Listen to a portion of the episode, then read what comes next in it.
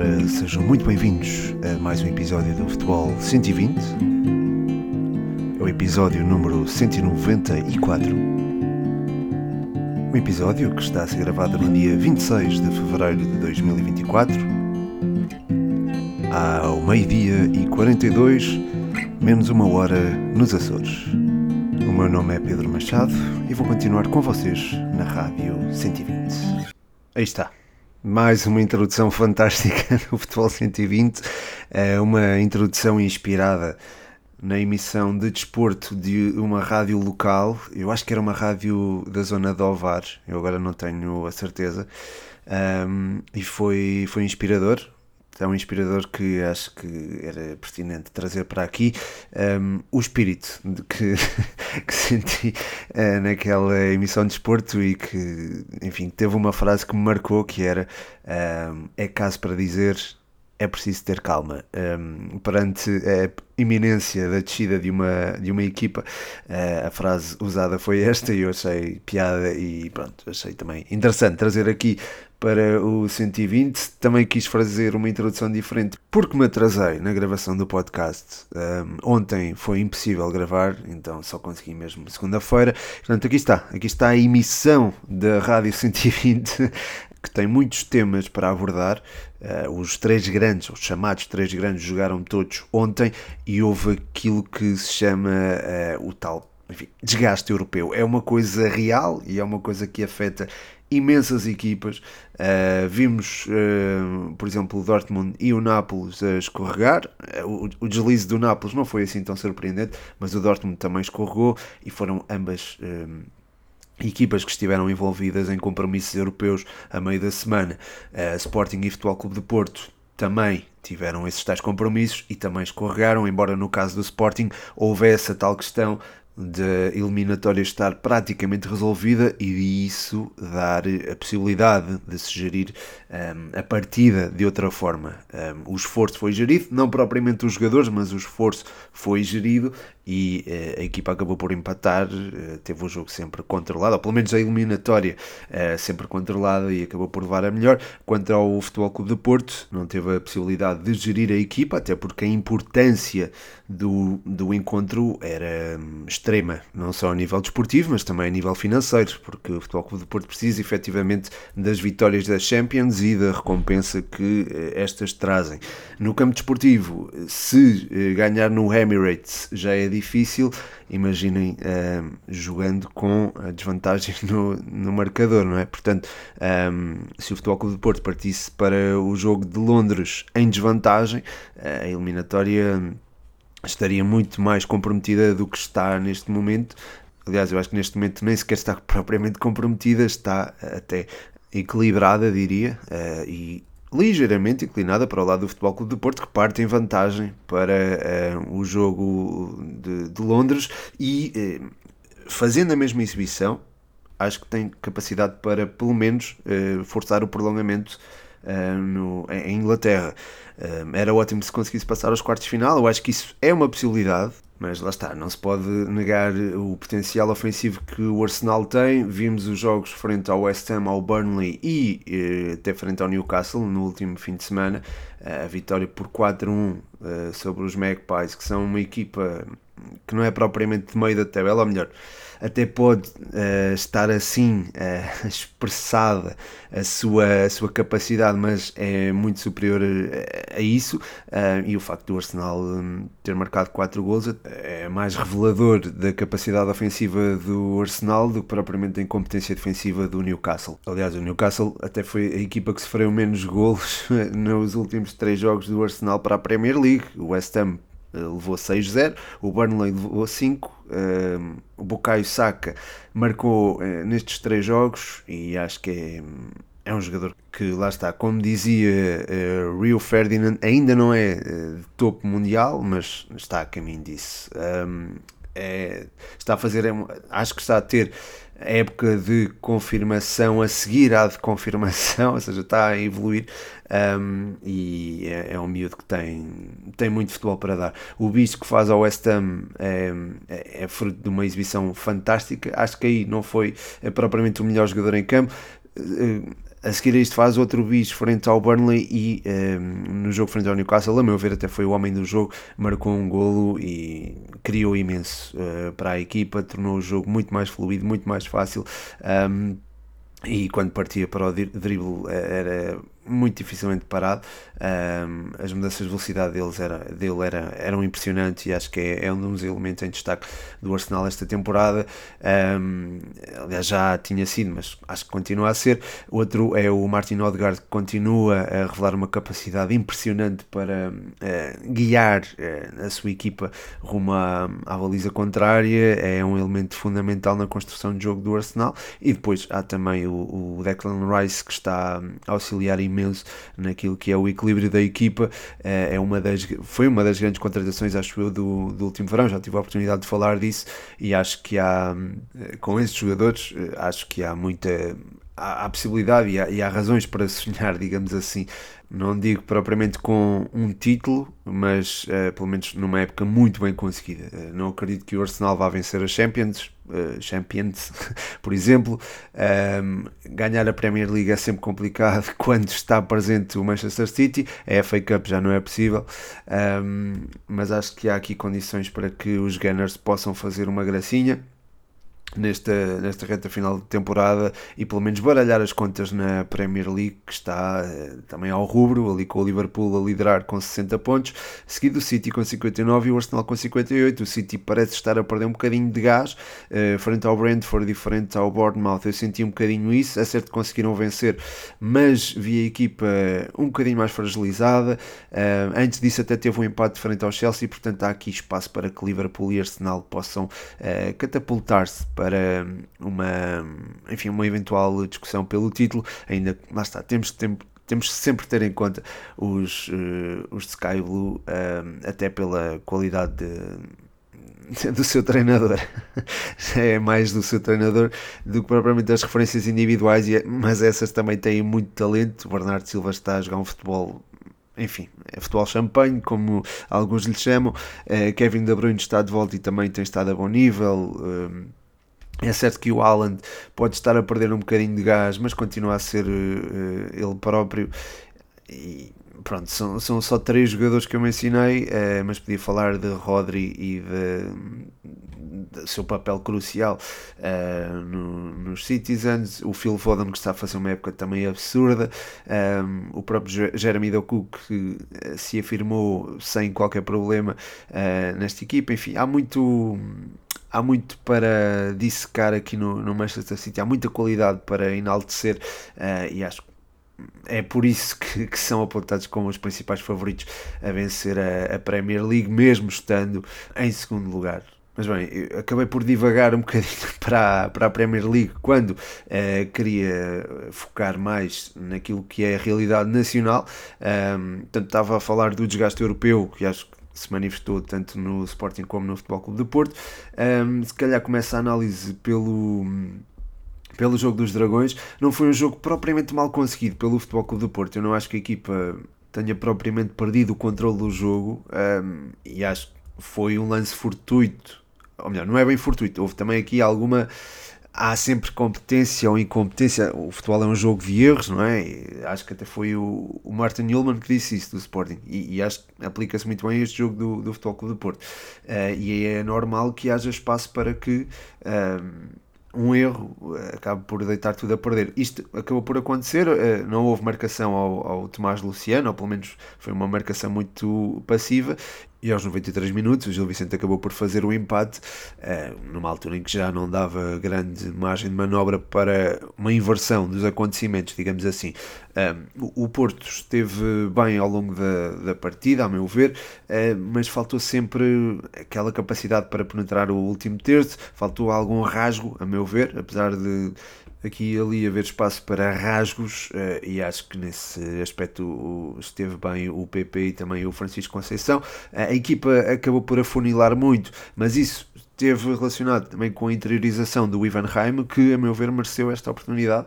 Eh, eu já vi algumas críticas ao, ao jogador nos jornais desportivos, mas numa das descrições diziam que Ivan Heim tarda em afirmar-se. Ora, ele não tem minutos, por isso é normal que não se consiga afirmar tanto. Uh, teve esta oportunidade, eu acho que mostrou uh, todo o seu potencial, toda a sua qualidade. A bola saía sempre redonda dos seus pés.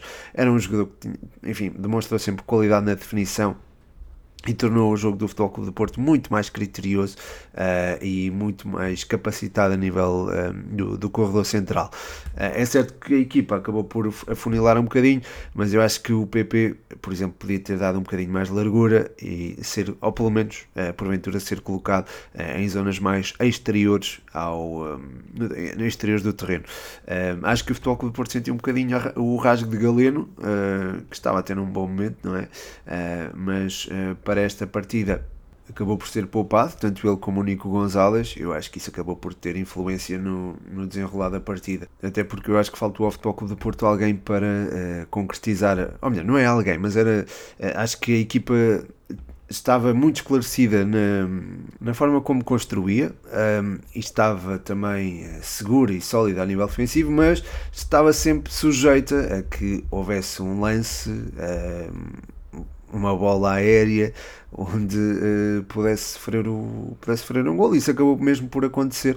Pode eventualmente falar-se de sorte ou da falta dela, uh, mas a verdade é que em alguns casos e em alguns jogos, eh, uma equipa não está assim tão sujeita à falta de sorte uh, quanto isso. Neste caso, o Futebol Clube do Porto sujeitou-se à falta de sorte por não conseguir ter concretizado um, a supremacia que teve na, durante a partida.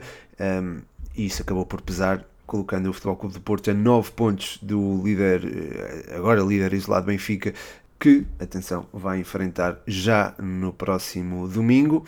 Antes disso, aliás, o Benfica joga frente ao Sporting, também um, um, duelo interessante. Eh, vai ser aqui uma série de jogos muito interessantes e talvez peça aqui, se calhar, um episódio extra para fazer a antevisão dessas partidas. Ah, ainda sobre o Futebol Clube de Porto Gil Vicente, gostei muito da exibição do Andrew, mais uma vez eh, mostrou capacidade para eh, ser um guarda-redes eh, de uma equipa grande, porque não foi, eh, enfim, não foi assim tão chamado a intervir, mas fez, eh, quando, quando, foi preciso esteve lá, defendeu inclusive é uma grande penalidade, ehm, e, e, acho que foi ele também um dos responsáveis pela conquista do ponto importante do Gil Vicente na, naquela que é também a luta pela, pela manutenção. É? Uh, o Gil Vicente está relativamente tranquilo, 26 pontos, uh, tem 4 pontos de distância para a zona de descida, mas é preciso ter em consideração que dois jogos menos conseguidos podem atirar qualquer uh, equipe, quer dizer, qualquer não, mas enfim, do oitavo lugar para baixo, uh, qualquer equipa pode eventualmente, numa sequência de maus resultados, uh, ser arrastada para a luta pela manutenção. Aliás, olhando aqui para a classificação, vemos que é Farense, o próprio Gil Vicente, eventualmente o Famalicão, se não pontou à frente ao Sporting no jogo em atraso, Casa Pia, Boa Vista, Estoril, Estrela, Portimonense e também Rio Ave estão nesta luta, digamos assim. Uh, deixei o Rio Ave, ai, Rui, Rui, Rui Ave, o Rio Ave para o fim para fazer a transição para o jogo frente ao Sporting. 3-3, uh, o Sporting escorregou e permitiu que o Benfica ascendesse à liderança isolada da Primeira Liga, ainda que com um jogo a mais face aos Leões. Um jogo onde o Sporting, a meu ver, revelou algumas lacunas defensivas. o início foi, enfim, foi, foi mal para o Sporting, porque acabou por sofrer um gol logo ali aos 3 minutos, eh, mas a equipa ergueu-se muito bem. e Eu acho que é também prova da, da confiança que o Sporting tem neste momento e é também da, enfim, fruto da, daquilo que pode eventualmente, do momento que está a atravessar. Acho que sentiu-se depois, uh, enfim, depois do 2-1, uh, eh, a lesão do Trincão acho que acabou por um, condicionar um bocadinho a equipa a nível ofensivo. Não é que o Edwards tenha estado propriamente uh, mal, mas porque eu também não gosto de estar a, falar mal dos jogadores, mas no caso do Trincão. está num momento de forma fantástica.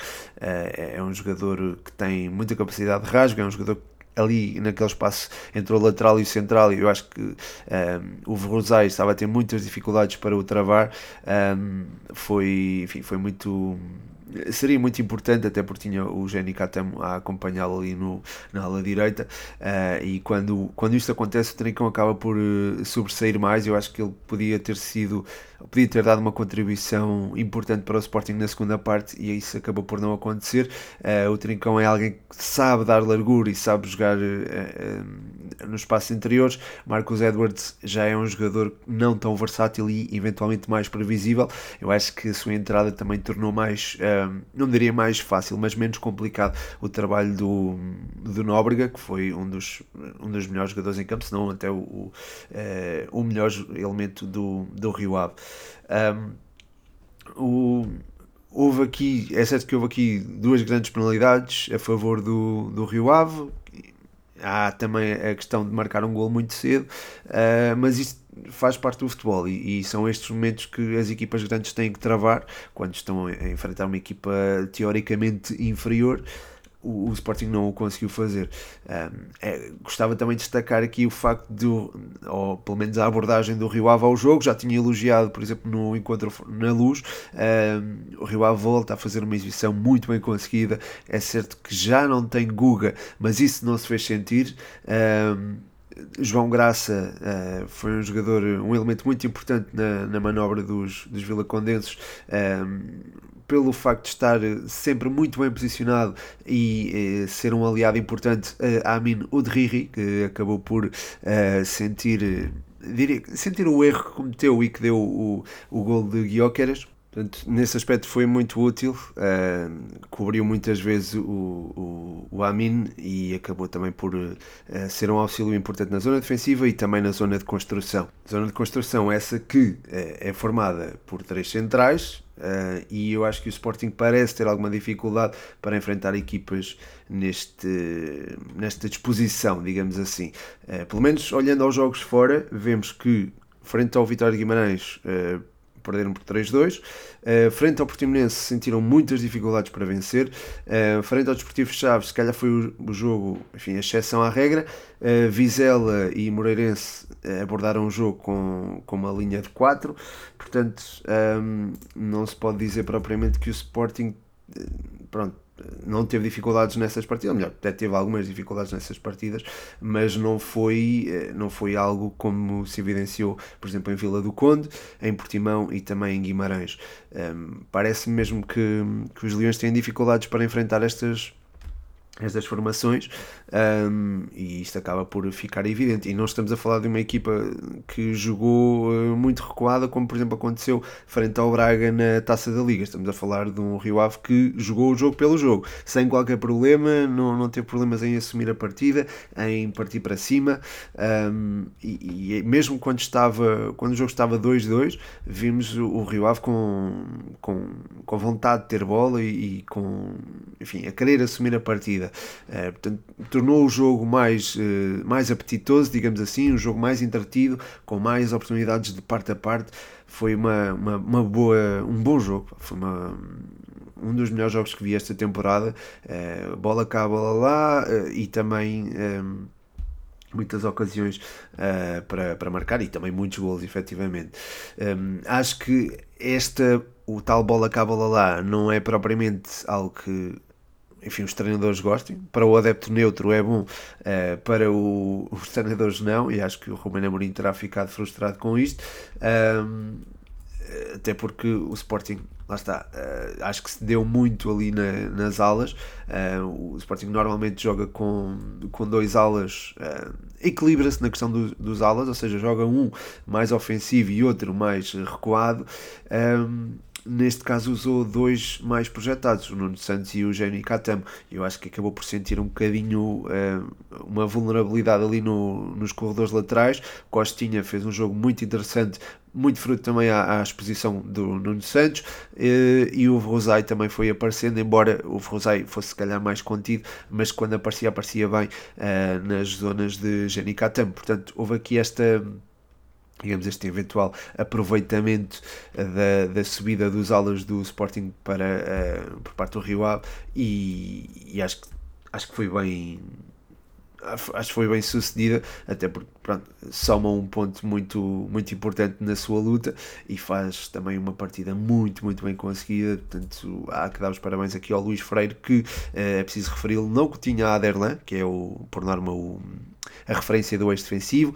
Uh, não tinha Guga, que foi uh, um, dos, enfim, um dos jogadores-chave do Rio Ave nos últimos anos, e, enfim, teve, lá está, o tal reforço da frente com o Embaló, e desta vez jogando sem o, sem o Manuel Boateng, mas com Fábio Ronaldo a atuar também ali na, na, zona, na zona mais adiantada do terreno, ele que enfim, é um jogador também muito versátil, tem essa capacidade de percorrer a ala esquerda toda um, e, e, acho enfim, foi muito útil nesta partida, sobretudo nas tarefas defensivas e para segurar o, o Nuno Santos. Um, portanto, acho que há que dar os parabéns ao Rio Ave e particularmente ao Luís Freire pelo aquilo que tem construído um, aqui no, no, nos Vilacondenses. Relembro que o Rio Ave teve tal dificuldade ou tal handicap de não poder inscrever jogadores, portanto Uh, tudo aquilo que Luís Freire está a fazer é, é obra da sua, da sua capacidade de potenciar aqueles que tem. Ainda para mais, eu acho que devo reforçar, uh, dada a ausência do Guga, das, das, suas opções. O Guga que foi fundamental, aliás, na Luz uh, fez mesmo um golo e foi um elemento preponderante para que o Rio Ave causasse muitas dificuldades ao Benfica. Benfica que venceu o Portimonense, portanto, faço esta ponte também fantástica. Uh, venceu o Portimonense no Estádio da Luz por 4-0. Uh, eh, uma primeira parte que, a meu ver, não foi muito bem conseguida e eu acho que se deveu também à opção de Roger Schmidt não ter um avançado ou um ponta de lança de raiz. Isto a meu ver, foi fundamental para que as coisas não corressem tão bem quanto isso. Uh, Coxu foi colocado no lugar dele, acho eu. Uh, acho que é ali que ele tem de jogar, atrás do ponta de lança, seja ele falso ou verdadeiro. Um, e uh, Neres, Di Maria e Rafa, enfim, tiveram bem no carrossel. Eu acho que quando houve espaço for, foram jogadores muitíssimo perigosos e, e, acho que este esquema pode funcionar frente a equipas que se projetem eventualmente mais ou, ou, até equipas mais competitivas que possam criar mais dificuldades ao Benfica. Agora, frente a equipas que se vão resguardar mais no seu meio campo, que vão ter linhas mais curtas, acho que não é tão eficaz quanto isso. O Benfica pode eventualmente uh, criar espaço, criar superioridade em determinadas zonas do terreno, mas quando chega à zona decisiva as coisas acabam por não funcionar tão bem e acho que a progressão no terreno não é tão eficaz quando se houver uma referência ofensiva, porque uma referência ofensiva mobiliza uh, um dos jogadores do, do eixo central uh, e lá está, tem também a capacidade de dar um eventual. No campo físico também dá outro aporte, e no caso Benfica estou a pensar uh, particularmente em Artur Cabral. Portanto, a abordagem inicial, a meu ver, uh, e apesar do Benfica ter vencido por 4-0, não foi a, melhor, uh, mas acho que os encarnados acabaram por fazer um. acabaram, acabaram por vencer e acabaram por fazer um, um, uma, boa, uma boa exibição. Volta a reforçar o papel de Coxu, fundamental ali a agizar a estratégia ofensiva do Benfica. Acho que é ali, seja com um ponta de lança eh, como o Rafa, um ponta de lança, ou uma referência ofensiva como o Rafa mais móvel ou alguém uh, mais posicional, uh, será sempre um, um, algo a considerar. Uh, seja resguardado por João Neves e João Mário, ou por João Neves e Orsnes, ou por João, João Neves e Florentino.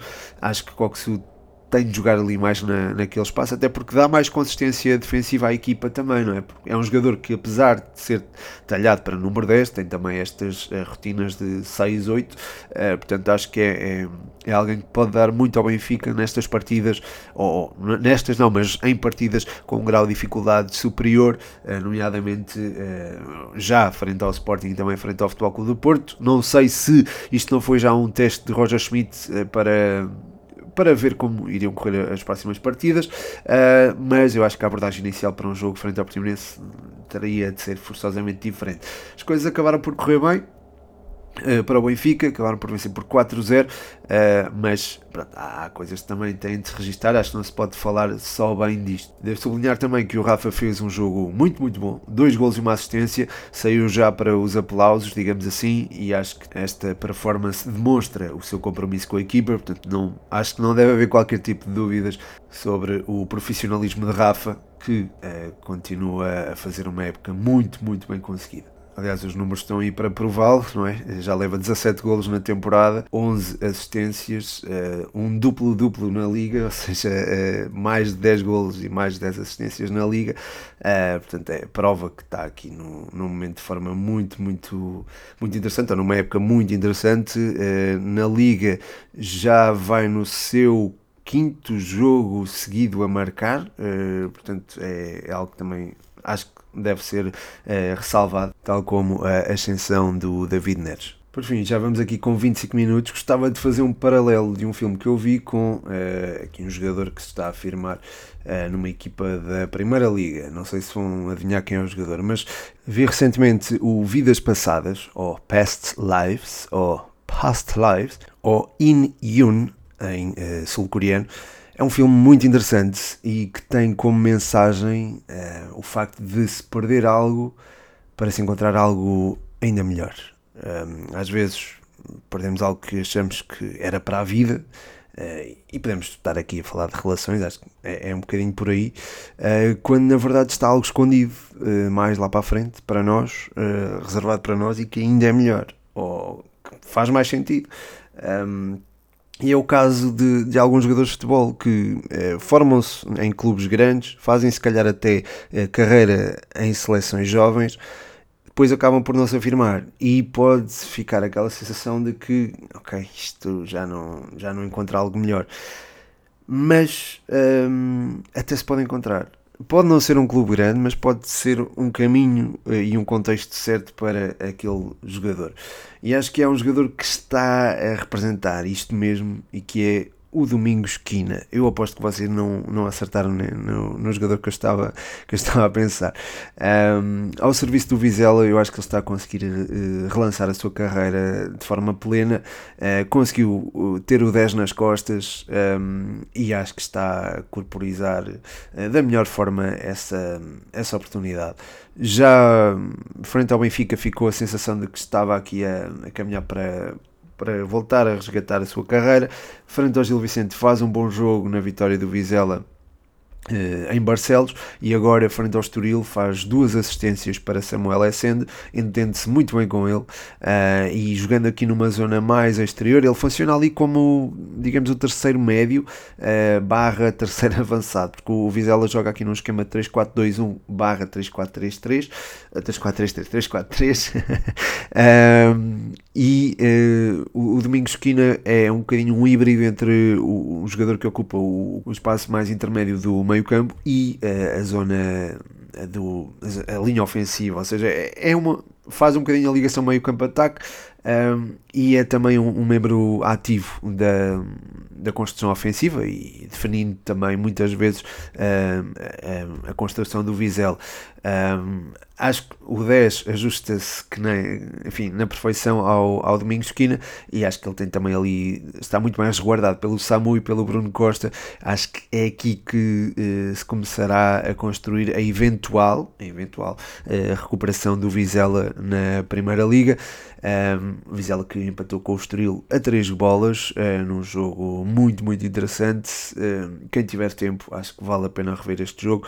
Um, eu não, não o vi ao vivo, mas tive a oportunidade de o ver e foi, foi um jogaço. Portanto, se tiverem tempo, vejam a repetição deste jogo e também, já agora, o Past Lives. Eh, foi até agora o, o filme que eu mais gostei de ver dos que estão nomeados para os Oscars. Portanto, força aí. E pronto, é nesta nota que termino este episódio do Futebol 120. Muito obrigado a todos os que ouviram, muito obrigado também a todos os que apoiam no Patreon, em patreon.com.br futebol 120. Em princípio, vamos ter Champcast esta semana, isto é, um podcast exclusivo para os patronos. Eh, portanto, passem por lá, Portanto, muito obrigado. Um, se puderem deixar estrelinhas no Spotify, seria ótimo. Se puderem partilhar o, o, o, podcast com, com os vossos amigos também. Se não puderem e se não, não vos apetecer, não há problema nenhum, malta. Estejam à vontade. Mas ajudava, dava assim uma ajudinha, uma forcinha. e pronto, não vos chateio mais. Deixo-vos com o mote.